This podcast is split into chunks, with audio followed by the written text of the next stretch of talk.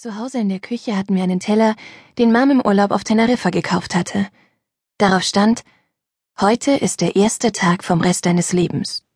Ich hatte diesem Teller nie besondere Aufmerksamkeit geschenkt, aber an diesem letzten Urlaubstag ging er mir nicht mehr aus dem Kopf. Als ich aufwachte, leuchtete das Innere des Zelts so orange wie eine Kürbislaterne. Vorsichtig, um Doll nicht aufzuwecken, zog ich den Reißverschluss auf und streckte das Gesicht hinaus in den Sonnenschein. Die Aussicht auf Florenz vom Campingplatz aus war genau so, wie sie sein sollte. Seit einem Monat waren wir per Interrail unterwegs. Wir schliefen auf Bahnhöfen, tranken mit holländischen Jungs Bier und zuckelten sonnenverbrannt in schmuddligen Bummelzügen durch die Gegend. Doll stand auf Beach und Bellinis, ich war eher der Typ für Straßenkarten und Sehenswürdigkeiten. Trotzdem waren wir schon immer gut miteinander ausgekommen. Wir hatten uns mit vier Jahren auf der St. Cuthberts kennengelernt und Maria Dolores O'Neill ich weiß, die daraus doll machte, fragte mich, ob ich ihre beste Freundin sein wollte. Wir waren sehr unterschiedlich, ergänzten uns aber gut. Immer wenn ich zu ihr sagte, dass wir komplementär zueinander waren, machte Doll eine Bemerkung wie Ich mag deine Schuhe. Wenn ich ihr dann erklärte, dass das nicht unbedingt etwas mit Komplimenten zu tun habe, lachte sie und sagte, das wisse sie. Aber ich war mir da nie so sicher. Die anderen Orte, die wir in diesem Urlaub besuchten, habe ich wie Postkarten in meinem Kopf abgespeichert. Das angestrahlte Amphitheater von Verona, der tiefblaue Golf von Neapel, die leuchtenden Farben an der Decke der Sixtinischen Kapelle. Diesen letzten, sorglosen Urlaubstag in Florenz aber, den Tag, bevor mein Leben sich dramatisch verändern sollte, kann ich Schritt für Schritt im Geiste nachzeichnen. Doll brauchte morgens immer länger als ich, und ich genoss es, Zeit für mich zu haben, besonders an jenem Morgen, als ich mich seelisch auf meine Prüfungsergebnisse einstellen musste. Waren meine Noten wohl gut genug, um auf die Uni zu gehen? Am Vorabend war mir die angestrahlte Fassade einer Kirche aufgefallen, und als ich nun die riesige Treppe zum Portal hinaufstieg, kam mir der seltsame Gedanke, dass es der ideale Ort zum Heiraten wäre. Die Aussicht von dem Vorplatz der Basilika war überwältigend, und ich schwor mir, eines Tages zurückzukehren. Im Innern war es so dunkel, dass es eine Weile dauerte, bis ich klar sehen konnte. Ich schaute in das riesige, unbewegte Gesicht Jesu Christi und betete, dass meine Noten einigermaßen okay ausfallen würden. Und mit einem Mal war die Apsis wie von Zauberhand mit goldenem Licht erfüllt. Ich fuhr herum. Ein schlachsiger Typ in meinem Alter stand neben dem Kasten, in den man eine Münze werfen konnte, damit das Licht anging. Er hatte braune, nach hinten gekämmte Haare und war ziemlich unpassend angezogen. Laufshorts, ärmelloses Hemd und Turnschuhe. Einen kurzen Moment lang trafen sich unsere Blicke, und wir hätten uns anlächeln oder vielleicht sogar etwas sagen können, aber wir verpassten die Gelegenheit, und schon ging das Licht mit einem dumpfen Klacken wieder aus. Doll war fertig bemalt und frisiert, als ich wieder am Campingplatz ankam. Nach unseren Cappuccinos mit Vanillecremeteilchen machten wir uns auf den Weg zum Hauptpostamt im Centro Storico, damit ich ein Auslandsgespräch führen konnte. Ich wollte meine Abschlussnoten erfragen.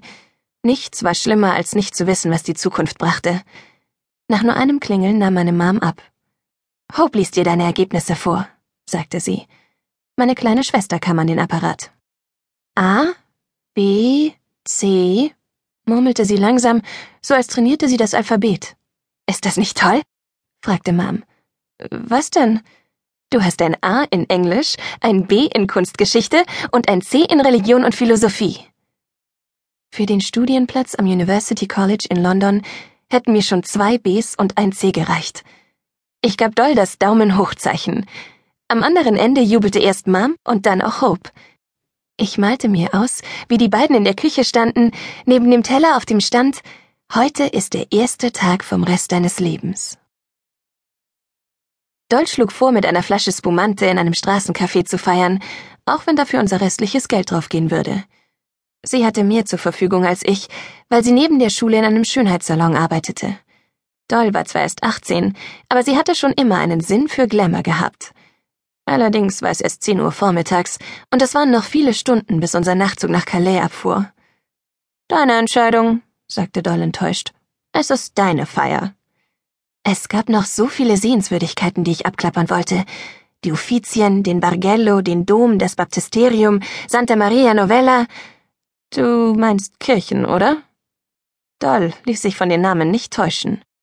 Wir waren beide katholisch erzogen worden, Aber damals war Kirche für Doll etwas, das sie sonntags am Ausschlafen hinderte, und ich fand es cool, mich als Agnostikerin zu bezeichnen. Nachdem wir am Bahnhof unsere Rucksäcke angeschlossen hatten, machten wir einen schnellen Rundgang durch den Dom und bummelten dann durch kleine Nebenstraßen. An einer winzigen Gelateria wählten wir je drei Sorten aus den zylindrischen Bottichen, die wie eine große Farbpalette angeordnet waren. Ich nahm erfrischende Mandarine, Zitrone und rosa Grapefruit. Doll gönnte sich Marsala, Kirsche und Schokoladencreme. Wenigstens hielt das Eis sie während der nächsten Stunde voller Giotto-Wandmalereien bei Laune. Es macht Spaß, sich mit Doll Gemälde anzuschauen. Sie sagt nämlich Sachen wie, also Füße konnte er jetzt nicht so gut, oder? Aber als wir aus der Kirche kamen, merkte ich, dass es ihr jetzt reichte. Und da es mittlerweile drückend heiß geworden war, schlug ich vor, mit dem Bus ins höher gelegene Städtchen Fiesoli zu fahren. Es war dann auch wirklich angenehm, am offenen Busfenster zu stehen und ein bisschen Fahrtwind ins Gesicht zu bekommen. Der Dorfplatz von Fiesole war herrlich ruhig. Komm, wir gönnen uns ein Menü Touristico zur Feier des Tages, sagte ich.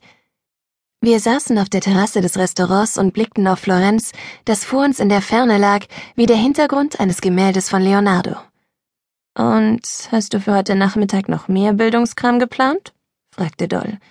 Sie hatte sich für Spaghetti al Pomodoro entschieden. Hier gibt es ein römisches Theater, gab ich zu. Diese verdammten Römer waren nicht überall, oder? Doll sonnte sich auf einer steinernen Sitzbank, während ich mich umsah. Als ich die Bühne betrat, klatschte sie, und ich verbeugte mich. Sag was, rief Doll. Morgen und morgen und dann wieder morgen, zitierte ich brüllend Macbeth. Ich sprang von der Bühne und kletterte die Stufen hinauf. Soll ich ein Foto von ihr machen? Wir machen eins von uns beiden. Wir platzierten die Kamera drei Stufen höher. Was heißt Cheese auf Italienisch? fragte Doll und stellte den Selbstauslöser ein. Dann huschte sie zu mir zurück und der Fotoapparat klickte. In meinem Fotoalbum sieht es aus, als würden wir Küsse in Richtung Kamera schicken. Später warteten wir ungewohnt wortkarg auf den Bus zurück nach Florenz. Endlich fragte Doll, Glaubst du, wir sind dann immer noch Freundinnen? Wenn du an der Uni bist, zusammen mit Leuten, die Bescheid wissen über Bücher und Geschichte und so. Red doch nicht so ein Quatsch, erwiderte ich, aber dieser fiese kleine Gedanke hatte sich auch schon in mir eingenistet. Vielleicht würde ich nächsten Sommer mit Leuten wegfahren, die Spaß daran hatten, die Arbeiten von Michelangelo und Donatello und dem Rest der Ninja Turtles, wie Doll sie nannte, zu vergleichen. Heute ist der erste Tag vom Rest deines Lebens. Jedes Mal, wenn ich über die Zukunft nachdachte, spürte ich ein aufgeregtes Ziehen im Bauch. Zurück in Florenz machten wir einen Umweg, um uns noch ein Eis zu gönnen. Am Ponte Vecchio war es ruhiger als am Vormittag. In der Mitte der Brücke angekommen, lauerten wir auf eine Lücke in der Menschenmenge, um uns gegenseitig vor dem goldenen Abendhimmel zu fotografieren. Mein Blick blieb bei einem seltsam vertrauten Gesicht hängen. Es war der Junge, den ich am Vormittag in San Miniato al Monte gesehen hatte. Er trug jetzt ein khakifarbenes Polohemd und Chinos, und sein Haar leuchtete rötlich in der Abendsonne. Neben ihm stand ein Paar mittleren Alters, vermutlich seine Eltern. Ich hielt ihm die Kamera hin. Könntest du vielleicht ein Foto von uns machen? Sein blasser, sommersprossiger Teint wurde rot und er erwiderte, ja, gern. Cheese. Formaggio, riefen Doll und ich im Chor. Auf dem Foto haben wir die Augen geschlossen und lachen beide über unseren Witz. Im Schlafwagen hatten wir ein Viererabteil für uns allein. Doll war eingenickt, aber ich konnte nicht schlafen. Immer wenn ich die Augen schloss, sah ich mich in meinem kleinen Zimmer im Studentenheim. Ich räumte meine Sachen in die Regale und hängte das Botticelli-Poster an die Wand, das im Gepäckfach über mir gerade von Seite zu Seite rollte. Würde ich vom Fenster aus den Telekom Tower sehen können, so wie in dem Zimmer, das sie uns am Tag der offenen Tür gezeigt hatten? Oder hätte ich eins zur Straße hin und würde von meinem Fenster aus die roten Doppeldeckerbusse vorbeifahren sehen und die Polizeisirenen heulen hören, wie im Film? Irgendwann muss ich dann doch eingeschlafen sein. Als ich aufwachte, starrte Doll traurig auf die zähflüssigen Regentropfen, die sich gegenseitig über die Fensterscheibe jagten, während der Zug über die Felder von Nordfrankreich raste. Als ich die Conover Road entlang ging, nachdem ich Doll bei ihr zu Hause am Laburnum Drive abgeliefert hatte, stieg eine gewisse Enttäuschung in mir auf. Alles war genau wie immer. Unsere Siedlung stammt aus den späten 60er Jahren, Damals war sie wahrscheinlich supermodern mit ihren gleichmäßigen rechteckigen Häusern, halb aus hellem Backstein, halb weiß verputzt. Nach einem Monat Abwesenheit spürte ich, dass sie mir zu